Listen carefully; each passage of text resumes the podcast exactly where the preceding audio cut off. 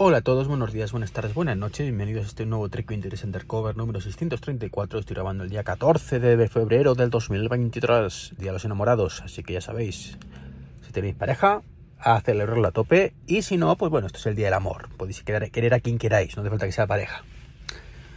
En fin, eh, lo primero, una noticia que acabo de leer ahora mismo que me ha molado muchísimo, bueno, más que molarme, me ha, me ha hecho recuperar un poco la fe en todo esto.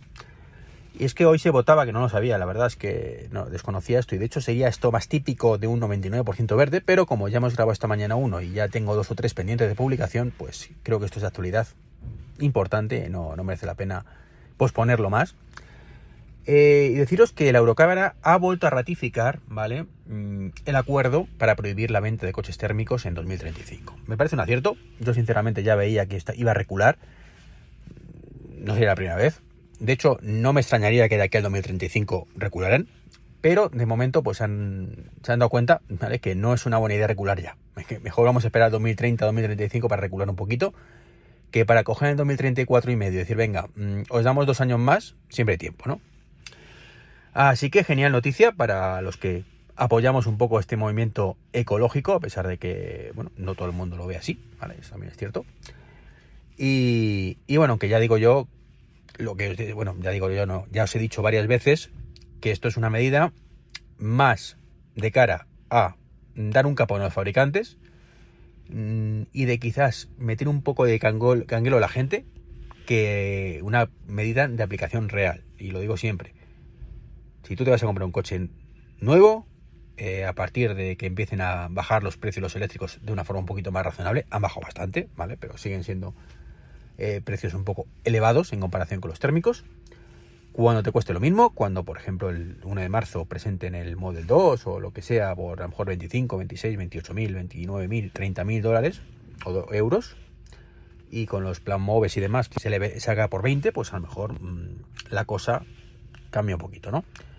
Esta MG también dando mucha caña, o sea, hay fabricantes que poco a poco van bajando los precios. Así que cuando eso ocurra y esto empieza a normalizar, y dejen de subir también los térmicos, ¿vale? O sigan subiendo, mejor dicho, como está ocurriendo. Pues yo creo que ya la, gente empezará a decidirse sí o sí en igualdad de precio o por un poquito más por eléctrico, pues yo os digo que, el ahorro es bastante considerable a largo plazo, ¿no? ¿Qué pasará? Bueno, pues que nadie querrá un coche térmico, probablemente para aquí, de aquí al 2030 nadie lo querrá. Por cierto, 2030, otra fecha importante porque quieren bajar las emisiones al 50% respecto a las actuales. Eh, no significa esto que el coche que te compres eh, tenga la mitad de emisiones que, ahora. De hecho, están ya súper justos y es muy complicado que esto puedan bajarlo.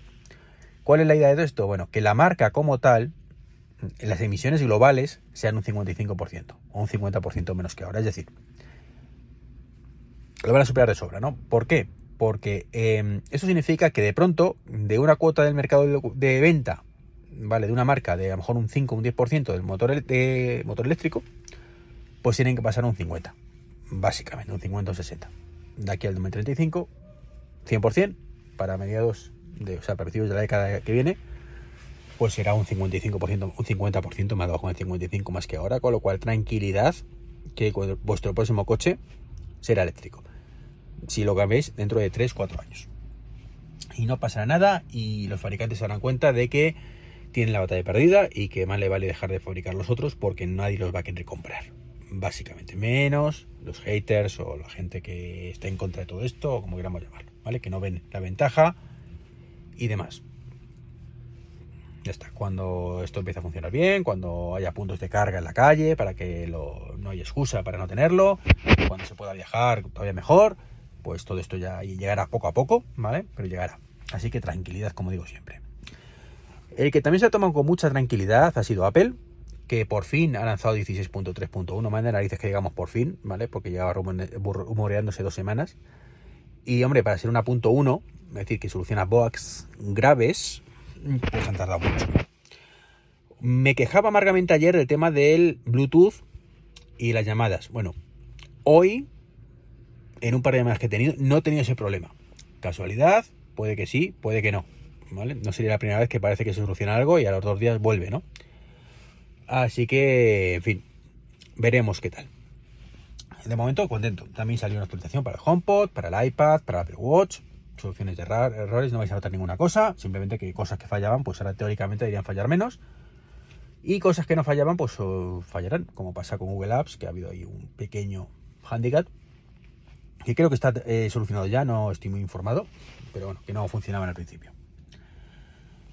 Y poco más que comentaros, más allá del adiós Netflix. Sí, eh, el otro día hablé con mis padres, teníamos la cuenta compartida, yo lo siento muchísimo, a 18 euracos me parece una auténtica tomadura de pelo para tenerlos en una sola casa y le estábamos compartiendo. Yo no tengo ningún problema en pagar muchas cosas, pero 18 euros por Netflix para ver 4K mm, no me, compensa, así que lo teníamos compartido. ¿Que se nos acaba el chollo? Pues bye bye, ya lo dije, el material de Netflix ahora mismo tampoco es para tirar cohetes. Eh, quizás, es más, he regalado mi dinero a Netflix, mm, porque veo poquísimo Netflix. Entonces, bueno, pues si te ponen en ese plan, pues lo siento muchísimo. Ya me, dijeron mi hermana además que ellos ya iban a contratar otra vez de Movistar directamente, que pues, ellos tienen Movistar, con lo cual por 5 euros creo que así tienen el, Netflix en casa. Perfecto, me parece razonable por 5 euros más de la cuota de Movistar de tener Netflix, 18 no. Es cierto que la cuota básica creo que no tienen más de 1080 o algo así, pero bueno, hay cada uno. Eh, mis padres, hablando con ellos el otro día, decían que iban a, hacer, iban a hacer lo mismo. Entonces, bueno, pues sí, yo lo entiendo, digo, no hay ningún problema, no lo de baja.